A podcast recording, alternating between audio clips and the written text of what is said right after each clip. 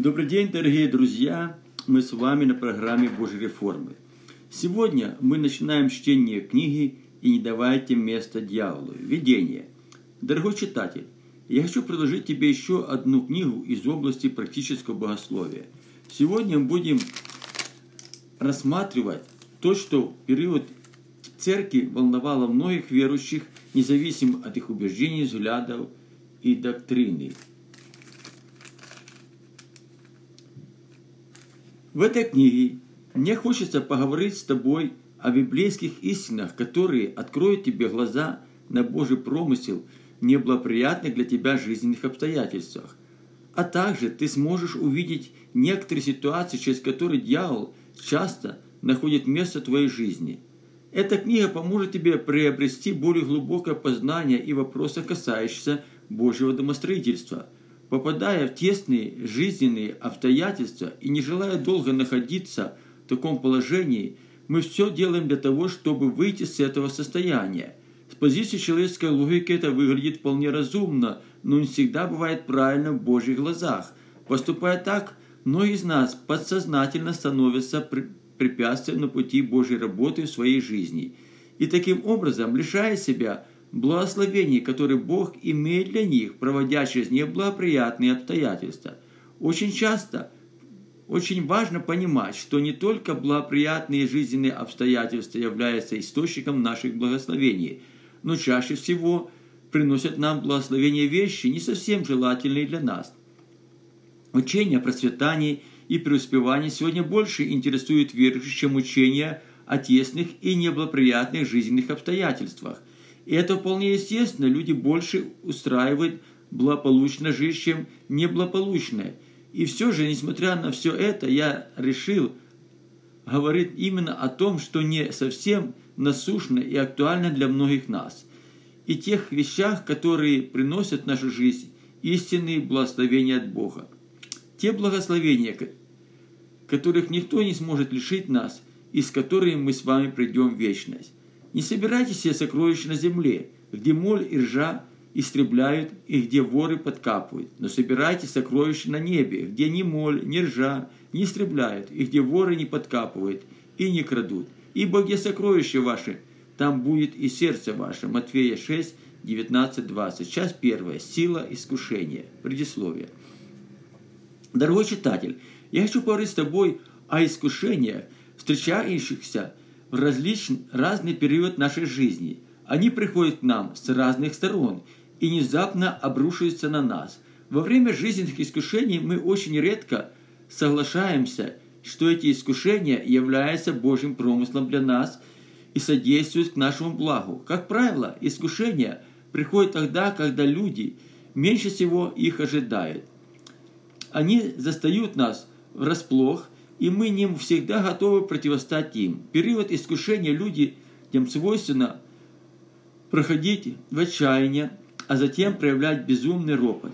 Пытаясь разобраться в том, почему их постигла такая участь, они начинают искать причины этому на стороне.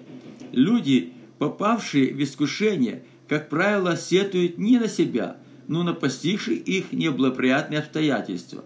А если таковых нет – они во всем своих бедах будут обвинять своих недоброжелателей, а иногда даже Бога. В период наших искушений нам трудно понять, что мы сами являемся причиной всех своих приключений. Рассуждая по данной теме, мне хочется подчеркнуть особую важность искушений в области Божьего домостроительства. В период искушений нам очень трудно увидеть для себя что-то доброе, так как в это время все говорит против нас – Несмотря на непонятные нам обстоятельства, искушение совершается большую работу в нашей жизни, но это часто сокрыто от нас. Различные жизненные искушения помогают нам строиться духовно и возрастать полный возраст Христов. В то время, когда Бог проводит людей через тесные обстоятельства, им открываются новые жизненные перспективы. Также происходят большие перемены в их служении Богу. Искушения не только строят нас духовно, но и делают твердыми и непоколебимыми в уповании на Господа. Когда я взываю, услышь меня, Боже, правды моей, в тесноте Ты давал мне простор, помилуй меня и услышь молитву мою, Псалом 4.2. И не введи нас во искушение. В то время, когда нас постигает различные искушения, нам необходимо принять правильную позицию по отношению к ним. Но для того, чтобы сделать это, мы должны видеть источник, через который они приходят в нашу жизнь. Ответ на вопрос можно найти в одном из обетований молитвы «Отче наш». «И не введи нас в искушение, но избавь нас от лукавого». Это молитвенное обетование прежде всего показывает, что в период искушений верующие должны поставить себя под Божью защиту, так как в это время люди испытывают сильные демонические атаки. В этом обетовании можно увидеть, что искушение иногда не приходит к нам от Бога, и только тогда, когда мы им даем место в своей жизни, Бог попускает нас подать в различные искушения – и это видно из послания Иакова цер церкви. Искушение никто не говорит. Бог меня искушает, потому что Бог не искушается злом и сам не искушает никого. Но каждый искушается, увлекаясь и обольщаясь собственной похотью. Иаков 1, 13, 14. В оригинале Библии сказано, что Бог чужд искушением. В этом библейском тексте можно увидеть, что первоисточником всякого искушения являемся мы с вами – Пожалуй, самую важную роль в период жизненных искушений играет наше исповедание. То, что мы произносим во время искушений, оставляя свои отпечаток нашей дальнейшей жизни. Давайте посмотрим несколько библейских примеров, которые помогут нам глубже понять важность нашего исповедания в период жизненных искушений. В качестве наглядного пособия я хочу предложить вам библейскую историю о праведнике Иове. Это, пожалуй, самая впечатляющая картина во всей Библии, открывающая все тонкости, разновидности искушений. Я верю, что эта история поможет и нам перед своих жизненных искушений увидеть себя на месте праведника Иова. Для начала я хочу показать вам на реакцию праведника Иова, когда на него со всех сторон обрушились тяжелые испытания – и был день, когда сыновья его и дочери его ели и, и вино пили в доме первородного брата своего. И вот приходит вестник к Иову и говорит, волы орали, и ослицы паслись подле них, как напал савияне и взяли их, а отроков поразили мечом острия. И спасся только я один, чтобы возвестить тебе. Еще он говорил, как приходит другой и сказывает, огонь Божий пал с неба и опалил овец и отроков, и пожал их, и спасся только я один, чтобы возвестить тебе. Еще он говорил, как приходит другой и сказывает, халдеи расположились тремя отрядами и бросились на верблюда и взяли их, а отроков поразили острым меча, и спасся только я один, чтобы возвестить тебе. Еще этот говорил, приходит другой и сказывает, сыновья твои дочери твои ели и вино пили в доме первородного брата своего. И вот большой ветер пришел от пустыни и охватил четыре угла дома, и дом упал на отроков, и они умерли. И спасся только я один, чтобы возвестить тебе. Тогда и устал, и разодрал верхнюю одежду свою, острыг голову свою, и пал на землю, и поклонился, и сказал, «Нах я вышел из чрева матери своей, нах я возвращусь. Господь дал, Господь и взял» да будет имя Господне благословенно. Во всем этом не совершил Иов и не произнес ничего невразумного на Бога. О Боге. Иов 1, 13, 22. Если с самого начала внимательно проследить за историей о праведнике Иове, можно заметить, что в разговоре с сатаной Бог дал Иову безупречную характеристику. Учитывая это, можно уверенно сказать, что для таких сильных искушений, которые заслуживает самый последний грешник, в жизни Иова не было никаких оснований. И тем не менее, искушения с всех сторон обрушились на этого праведника. Представьте себе на месте, себя на месте Иова и хорошо подумайте, как бы вы отреагировали на все это. Я думаю, что в данном случае наше исповедание выглядело бы совсем по-другому – но то, что в это время произнес Иов, достойно нашего подражания. В такой тяжелой жизненной ситуации Иов не стал роптать на Бога, а благословил имя Господне. Своими действиями он не оставил места дьяволу и на этой стадии искушения оказался верным Богу. Но это было только начало Божьей плавки в жизни праведника Иова. Если мы носим с вами статус праведников и святых Божьих людей, нам необходимо время от времени подтверждать это. Но так как мы не всегда соответствуем своей жизни своему призванию в Боге, дьявол предъявляет Богу свои претензии, и Бог допускает его касаться нас. Поэтому Библия говорит, чтобы мы не давали место дьяволу. Иногда нам кажется, что испытания, которые постигают нас на жизненном пути, слишком тяжелые и не совсем справедливые. Но в Библии сказано, что Божья плавка предназначена для людей, угодных Господу. Золото испытывается в горниле испытаний – а угодные люди Богу хоронили уничижение. Божья плавка работает по определенным принципам, и Бог никогда не отступает от них. Если по тем или иным причинам мы не подались на первом этапе Божьей плавки, Бог будет испытывать нас в этом до тех пор, пока мы не капитулируем пред Ним. И только после этого начнет нас проводить через другие этапы своей плавки. Искушение – это только временное явление в нашей жизни – и в служении Богу. Нет воли Бога в том, чтобы наша жизнь была сплошным искушением. Это может произойти только в том случае, если люди будут постоянно упорствовать, отвергая свои искушения и избегать их.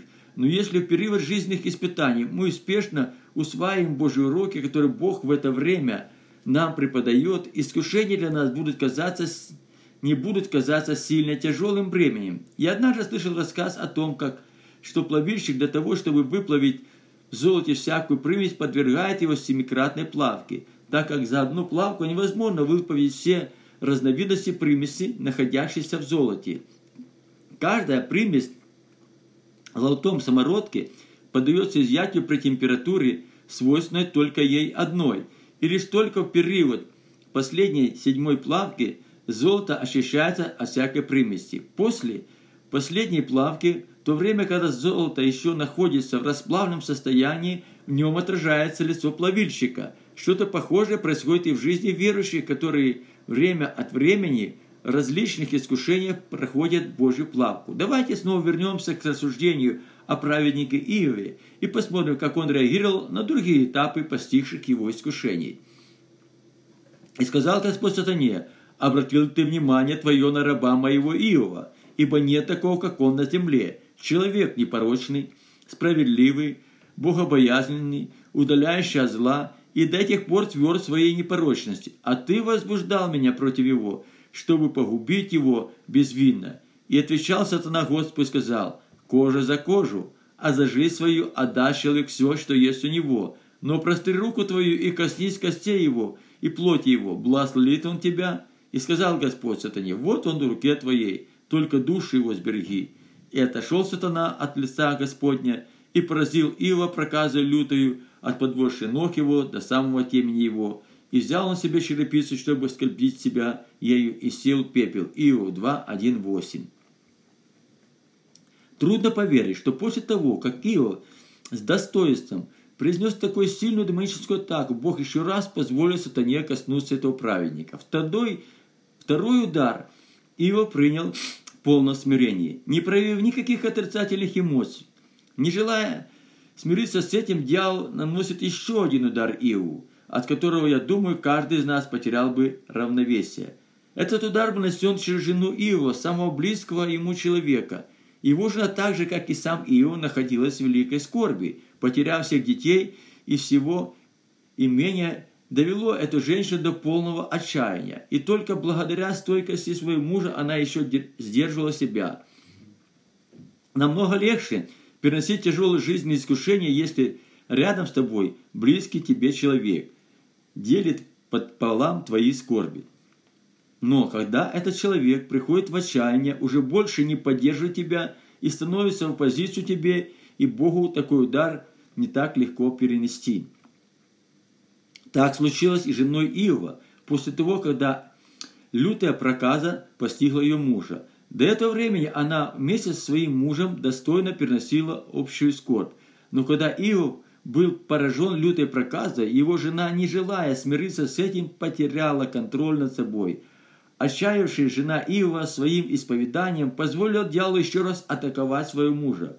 В то время, когда самые близкие нам люди в период тяжелых испытаний перестают поддерживать нас, такой удар очень трудно перенести. Но и в этом случае Иов сумел успешно противостоять дьяволу. Исповедание Иова и на этот раз было в соответствии с Божьей волей. И сказала ему жена его, ты все еще тверд непорочности твоей, похули Бога и умри. Но он сказал ей, ты говоришь, как одна из безумных. Неужели мы доброе будем принимать от Бога, а злого не будем принимать? Во всем этом Иов не согрешил устами своими. Иов 2, 9, 10. На этом испытания Иова не закончились. Самые сильные атаки дьявола были еще впереди. Дьявол не только сильно стратег, но и сильный психолог. Его коварный план заключается в том, чтобы через различные жизненные искушения расшатать нашу стойкость и привести состояние срыва. Но в этом и состоит основное предназначение искушения, через которое мы можем увидеть скрытые наши недостатки и слабости внутри нас. Божественная плавка предназначена для того, чтобы обнаружить внутри нас всякую примесь, а затем изъять ее оттуда – и когда это происходит, искушение выполняет свою задачу. На данном этапе искушения Иов успешно выдержал свой экзамен. И казалось же, ничто не сможет пошатнуть стойкость Иова. Но в это время температура Божьей плавки поднялась еще выше, и Иов уже не мог противостать этому. Послание Коринфяна апостол Павел призывает нас не полагаться на свою стойкость, но в период жизненных искушений во всем положиться на Господа. Поэтому кто думает, что он стоит, берегись, чтобы не упасть. Вас постигло искушение не иное, как человеческое, и верен Бог, который не поспустит вам быть искушаемой сверх сил, но при искушении даст облегчение, так, чтобы вы могли перенести. 1 Коринфянам 10, 12, 13. Возвращаясь к истории Исиова, давайте рассмотрим другую сторону его тяжелых жизненных искушений – как ни странно, но следующим орудием в руках дьявола, направлено против Ива, были его лучшие друзья. Они пришли, чтобы поддержать своего друга в трудную минуту его жизни. Видя, в каком жалком состоянии находится Иов, эти люди на протяжении семи дней находились в сетовании о случившемся с ним. Я думаю, что в этот период времени друзья Иова переосмыслили ценность и уже совсем по-другому смотрели на праведника Иова. Состояние Иова явно не соответствует тому статусу, каком в это время находились его друзья.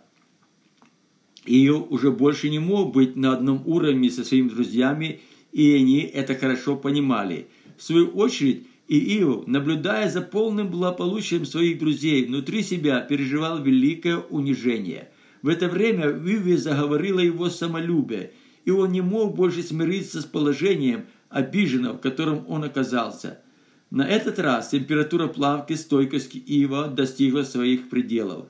Очередной удар дьявола сбил с ног Иова, и он же не был не в силах состоянии противостать натиску, постигшего его искушение. На первый взгляд, совсем безобидная жизненная ситуация, насколько настолько пошатнуло его, что Иов не смог удержать равновесие. После этого Иов открыл уста свои и проклял день свой. Иов 3.1 В это время видим уже совершенно другого Иова, который явно не соответствует тому человеку, о котором так хорошо свидетельствует Бог сатане. Но это не совсем так. Бог не утверждал о том, что Иов совершенный человек – и не имеет никаких недостатков. Бог говорил о праведности Иова и доказывал и показывал на то, что на земле нет такого человека, как Иова. До этого времени Бог скрывал только хорошие качества характера Иова. До искушения, которое постигло Иова, он действительно был безупречным человеком. Никто не видел того, что было сокрыто внутри Иова. И я думаю сам, что сам Иов не догадывался об этом – Внутреннее состояние Иова могло обнаружиться только через Божью плавку в различных искушениях. Об этом хорошо знал сатана, когда побуждал Бога быть до конца справедливым по отношению этого праведника. Но и не только это. За любые искушения, постигших нас, всегда стоит причина. И это необходимо, и это не обязательно должен быть грех. Но также могут быть и многие другие вещи, через которые дьявол находит место в нашей жизни. Поэтому Библия говорит, и не давайте место дьяволу. Подобная ситуация оказался Иов, который оставил лазейку дьяволу, через которую тот сумел проникнуть к нему. Сыновья его сходились, делая пиры каждый в своем доме свой день, и посылали, приглашали трех сестер своих есть и пить с ними. Когда круг пиршеств дней совершался, Иов посылал за ними и освещал их, и, вставая рано утром, возносил всесожжение по числу всех их. Ибо говорил Иов, может быть, сыновья мои согрешили и похулили Бога в сердце твоем. Так сделал Иов во все такие дни. Иов 1, 4, 5. В действиях праведника Иова может, можно увидеть проявление человеческого страха. Он боялся потерять Божье благословение в данном случае. Это относится к его детям. Иов не имел твердой уверенности в святости своих детей – и постоянно возносил свои молитвы к Богу о том, что он сомневался, предполагал. Свое, свое, его исповедании просматривалось беспокойство и ложный страх за их, за своих детей, которых он боялся потерять. И он также не был уверен, что Бог сильно сохранит все благословения, полученные от Бога. Находясь в постоянном страхе, Иов дал место дьяволу и был открыт для демонических, для демонических атак. И когда стойкость его уже была окончательно сломлена, он проклял все, что только мог, хотя все эти вещи не имели никакого отношения к его искушению. А в конце, а в конце осознав истинную причину, постигшую его искушение, Иов открыто исповедал это. «Ибо ужасное, чего я ужасался, то и постигло меня. И чего боялся, то и пришло ко мне. Нет ни мира, нет покоя, нет отрады, постигло несчастье. Ио 3, 25, 26. В то время, когда нас постигают различные жизни искушения, мы часто принимаем такую же позицию, как Ио. Находясь в состоянии постоянного страха, люди всегда будут испытывать на себе сильное демоническое давление. В это время их исповедание уже не будет соответствовать Божьим требованиям. Бог не желает весь своих детей в таком состоянии и начнет выплавлять с нас всякого рода примесь. Понимая исключительную важность жизненных искушений апостол Иаков призывает верующих принимать свои искушения с великой радостью. С великой радостью принимайте, братья мои, когда упадаете в различные искушения, зная, что испытание вашей веры производит терпение. Терпение же должно иметь совершенное действие, чтобы вы были совершенны во всей полноте, без всякого недостатка. Блажен человек, который переносит искушение, потому что, был испытан, он получит венец жизни, который обещал Господь любящим его. Иаков 1, 2, 4, 12. То время, когда ученики Иисуса Христа ходили с Ним, Он постоянно учил их, и они всегда очень внимательно слушали Его наставления. Иисус Христос, Его наставления Иисус Христос к людям часто обращался в а своим ученикам разъяснял их значение. Многое из того, о чем Иисус Христос говорил ученикам, было сокрыто от них. И только перед своим вознесением Сын Божий открыл своим ученикам ум к разумению Писания.